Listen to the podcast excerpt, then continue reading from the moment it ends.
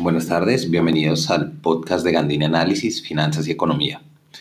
El tema de hoy, pues ustedes lo eligieron en Twitter y es un tema que me parece también muy interesante, muy local, pero muy importante, y es el marco fiscal de mediano plazo. Entonces vamos a hablar un poquito de qué es el marco fiscal de mediano plazo, porque todos estábamos pendientes, porque fue un gran evento su presentación la semana anterior y qué nos está diciendo y de qué nos habla al respecto del marco fiscal de mediano plazo.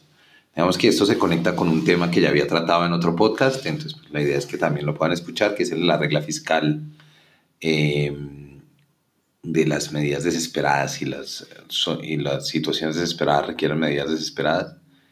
Perdón, las situaciones extremas requieren medidas extremas. Es el título de ese episodio del podcast. Entonces, bueno, iniciando lo primero es entender qué es el marco fiscal de mediano plazo. Es un documento que, que ha sido muy relevante y que gana mucha relevancia en estos momentos en medio de la pandemia y de todo lo que sucede. Entonces, el marco fiscal de mediano plazo es un documento que desarrolla el Ministerio de Hacienda eh, y es básicamente la hoja de ruta fiscal para un año. Es decir, lo lanzan, el marco fiscal es de mediados de 2020 a mediados de 2021 y así sucesivamente. Entonces, ¿qué implica esto? Esto implica de... Este, este documento nace para dar un sustento claro y transparente a todas las decisiones de en materia tributaria, en materia fiscal, en materia de endeudamiento que pueden, eh, que se van a tomar. Entonces, pues, es un documento que siempre es muy importante para el mercado y para todos los analistas pero creo que este año hemos estado más pendientes que nunca precisamente por la situación de la pandemia, porque tenemos un componente de gasto muy fuerte del gobierno. El gobierno ha tenido que sacar mucha plata para todos los programas, subsidios eh, y demás cosas que ha tenido que atender con la, con la pandemia. Entonces digamos que tenemos varios, varios componentes que son, que son interesantes de ver. Entonces, eh, entendiendo qué es esto, vamos a hablar un poquito de las primeras cifras. Entonces, digamos que las primeras cifras que uno siempre le votan en el marco fiscal de mediano plazo, y que estaban en la presentación y demás, son las proyecciones. Pues claro, la proyección de crecimiento ya la teníamos bastante clara. Cuando salió lo de la regla fiscal, que fue la suspensión de 2020 y 2021 de la regla fiscal, ya veníamos muy claros en el escenario de menos 5.5% de contracción del gobierno. Digamos que esta semana también, esta semana que pasó, perdón, em, salieron las proyecciones del Fondo Monetario Internacional de junio, ajustándolas de abril, las mundiales. Y em, bueno, ese, el escenario del, del, Fondo Monetario Internacional esta vez es mucho más ácido que el que tenemos en el, en el gobierno y es eh, de 7.8% la contracción comparado con una contracción en Latinoamérica, en la TAM, de menos 9.4%. Digamos que eso es lo que habla el Fondo Monetario Internacional. El gobierno está en un escenario de menos 5.5% para 2020 con una expectativa de rebote de 6.6% para 2021. Es decir, contracción de 5.5% para el 2020 y crecimiento de 6.6% para el 2021. Si me preguntan, me parece bastante optimista el rebote de 6.6. Me parece que el crecimiento de menos 5.5% pues puede ser, puede ser algo que tenga sentido, inclusive más moviéndonos un poquito más como hacia un 6.5 entre el escenario del Fondo Monetario y la expectativa del gobierno. Tendría como mucho sentido esos valores. El rebote de 6.6 lo veo difícil, honestamente. Es mi mi humilde opinión. Eh, adicionalmente a esto, también el gobierno habla de un déficit fiscal de menos 8.2%, un déficit de cuenta corriente para el 2020 de menos 4.8%, y en 2021, pues todas estas cifras mejoran porque como mejora el crecimiento, el déficit fiscal se reduciría a menos 5.1%, el déficit en cuenta corriente a menos 3.7%. Digamos que esto es lo que, lo, que, lo que nos pintan y nos muestran. ¿De dónde viene? Y es una de las medidas.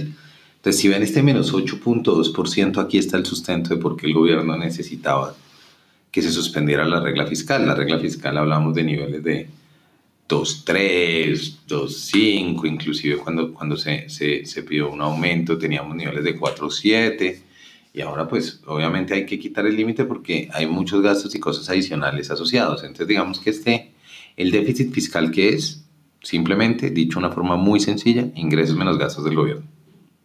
Entonces, ¿qué tenemos aquí? Pues tenemos la, la, la pandemia, nos ha traído el COVID, nos ha traído la, la deliciosa combinación de reducción en ingresos y aumento en gastos.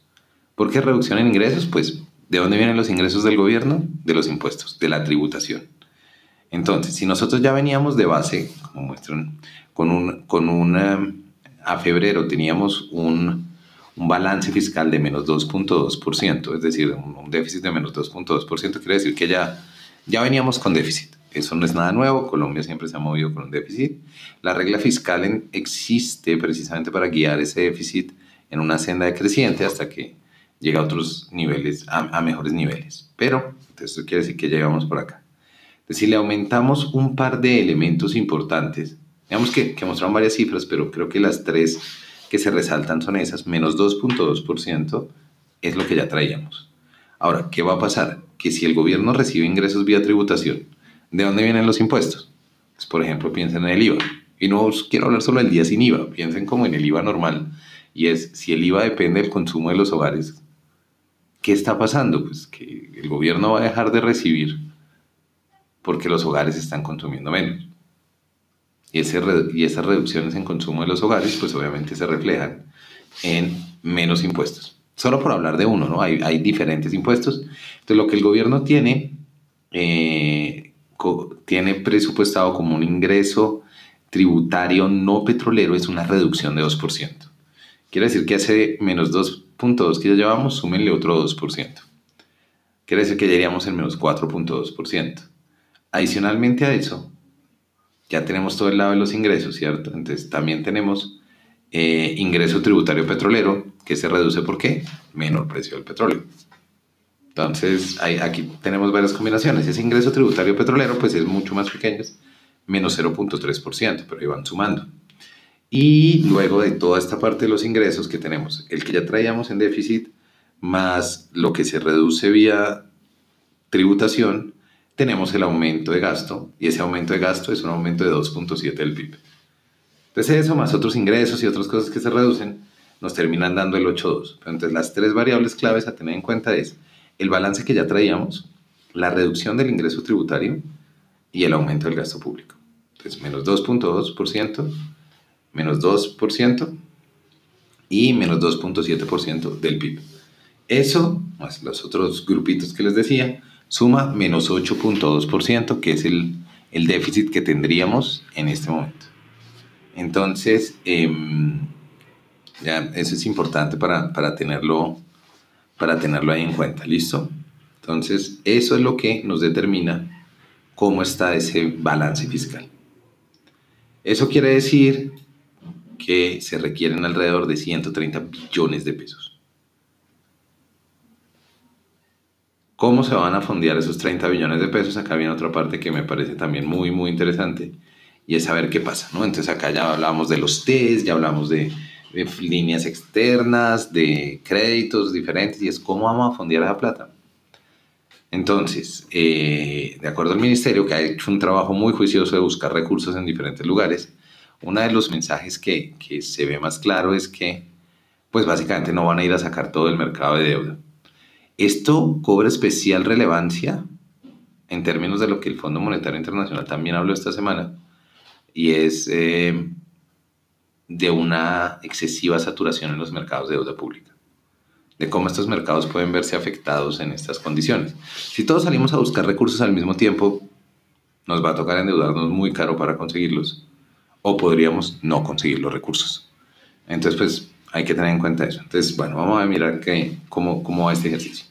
Desde esos 30 billones, hay una disponibilidad inicial de 20 billones. Y el resto que es un 45 por, más o menos un 45%, que son 59 billones, salen de desembolsos externos que ya fueron en su mayoría realizados de acuerdo a lo que, a lo que mencionaba en la presentación. Ahí ya hay cosas como las líneas de los multilaterales, ayudas externas, todo ese tipo de cosas. Los otros, que vienen, eh, que son los internos, que son más o menos 50 billones, estamos hablando de un 38, 39% de eh, esos recursos que se requieren, vienen de dos fuentes. El mercado de deuda pública, del cual van a salir 27 billones, eso es un 55%, y el otro 45% vendría de otras fuentes, que son préstamos a los mismos fondos del gobierno, como el Fondo de Ahorro y Estabilización y el FOMPET y demás. Entonces digamos que ese es como ese esquema que tienen. Y ahora, digamos que eso es como entendiendo qué, qué va a pasar en 2020, en, 2020, en el inicio de 2021 y, y demás cosas.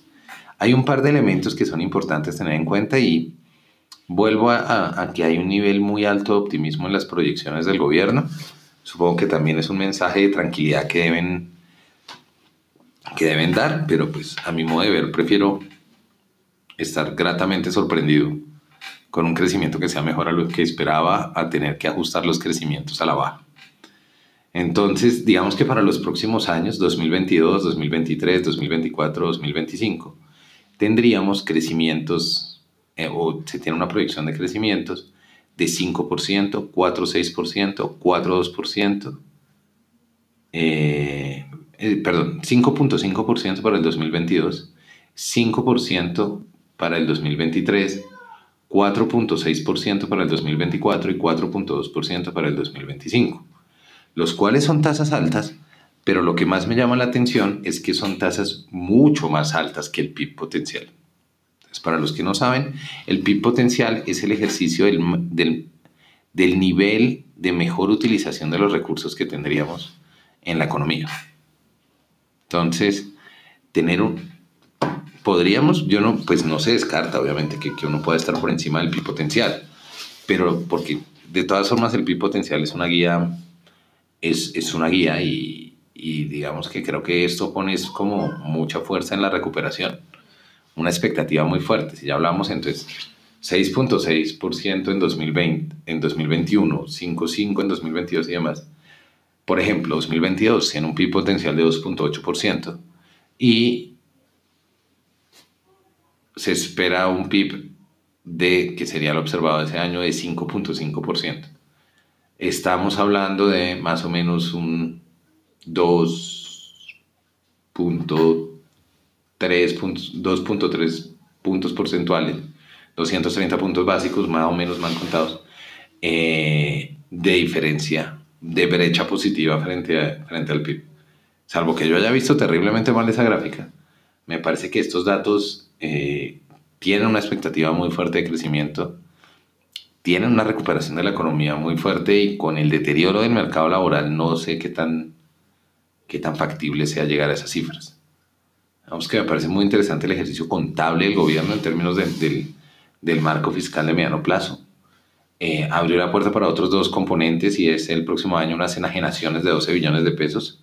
Eso también puede, puede ayudar. Hay que revisar, obviamente, el tamaño del Estado es algo que hay que, hay que sentarse y revisar con juicio cuánto nos está costando que funcione el, el Estado en, en Colombia, si hay entidades que son irrelevantes o ineficientes si hay duplicación de funciones. A mí eso siempre me ha parecido que, en mi, en mi opinión, el Estado debería ser lo más eficiente y pequeño posible.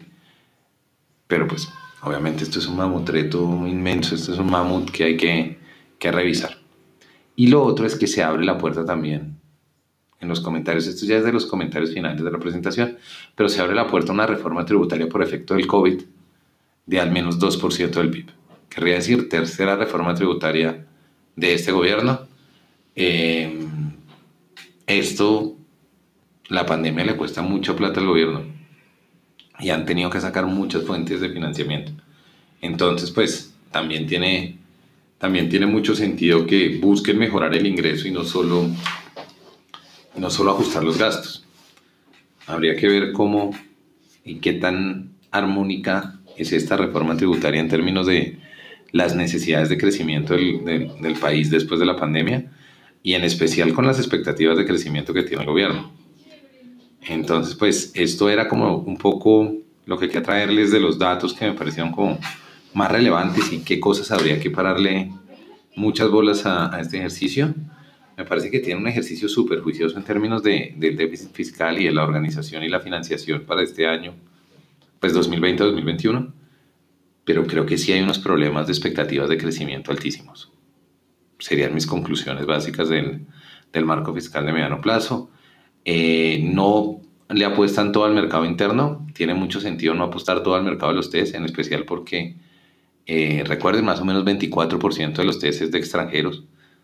¿Qué nos garantiza que van a tener más apetito por, en estas condiciones mundiales de los mercados de deuda, que tengan más apetito por Colombia en cualquier momento? Entonces es bueno no, no estar apostándole tanto ni cargando tanto a las, al, mercado local. Entonces, eh, me parece que, que, el ejercicio está ahí, el, el, marco fiscal de mediano plazo será una referencia clave, hay que seguir muy de cerca como los planes y las cosas que está haciendo el gobierno. Eh, y creo que ahí estamos con este documento que es absolutamente relevante y clave para entenderlo y entenderlo muy bien. Los invito también a que oigan el podcast sobre eh, la regla fiscal, que lo hice hace dos semanas, que fue la, la eliminación, no, pues la suspensión de la regla fiscal por 2020 y 2021, que se complementa con esta, que fue la antesala para el marco fiscal de mediano plazo. Eh, que tengan una gran semana, que les vaya muy bien en todo, mucho ánimo y nos seguimos oyendo. No olviden que pueden seguir el informe semanal Market Update. Tres datos a seguir, cada lo publico este, ya está publicado este lunes en gandinanalysis.com. Pueden seguirme en Twitter, soy Rock Economist 1, o revisar mis columnas de dinero cada miércoles. Em, nos estamos escuchando y una gran semana de nuevo.